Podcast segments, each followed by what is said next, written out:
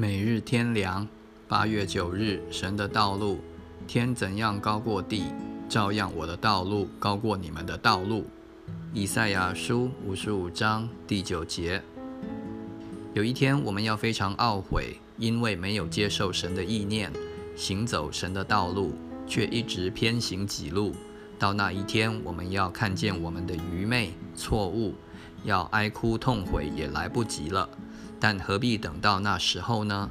难道我们不信有一位至高至上、全能、智慧、慈爱、公义、良善的神吗？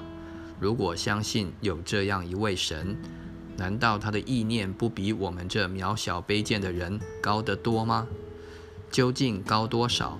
正如平常也知道神在天上，人在地上，神人之别。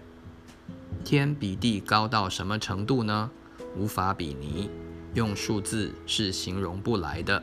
今天人常用亿万光年来说明宇宙之大、空间之广，但那也不足说明神人的差别，因为神比宇宙更大，人却小如灰尘。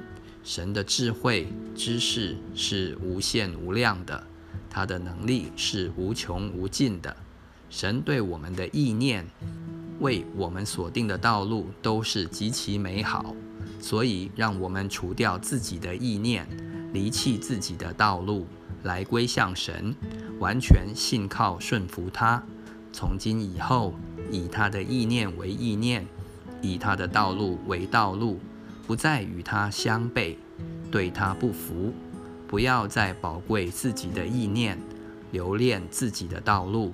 他的意念显明在圣经之中，他的道路常借着圣灵来引导，让我们好好听神的话，顺服他的旨意。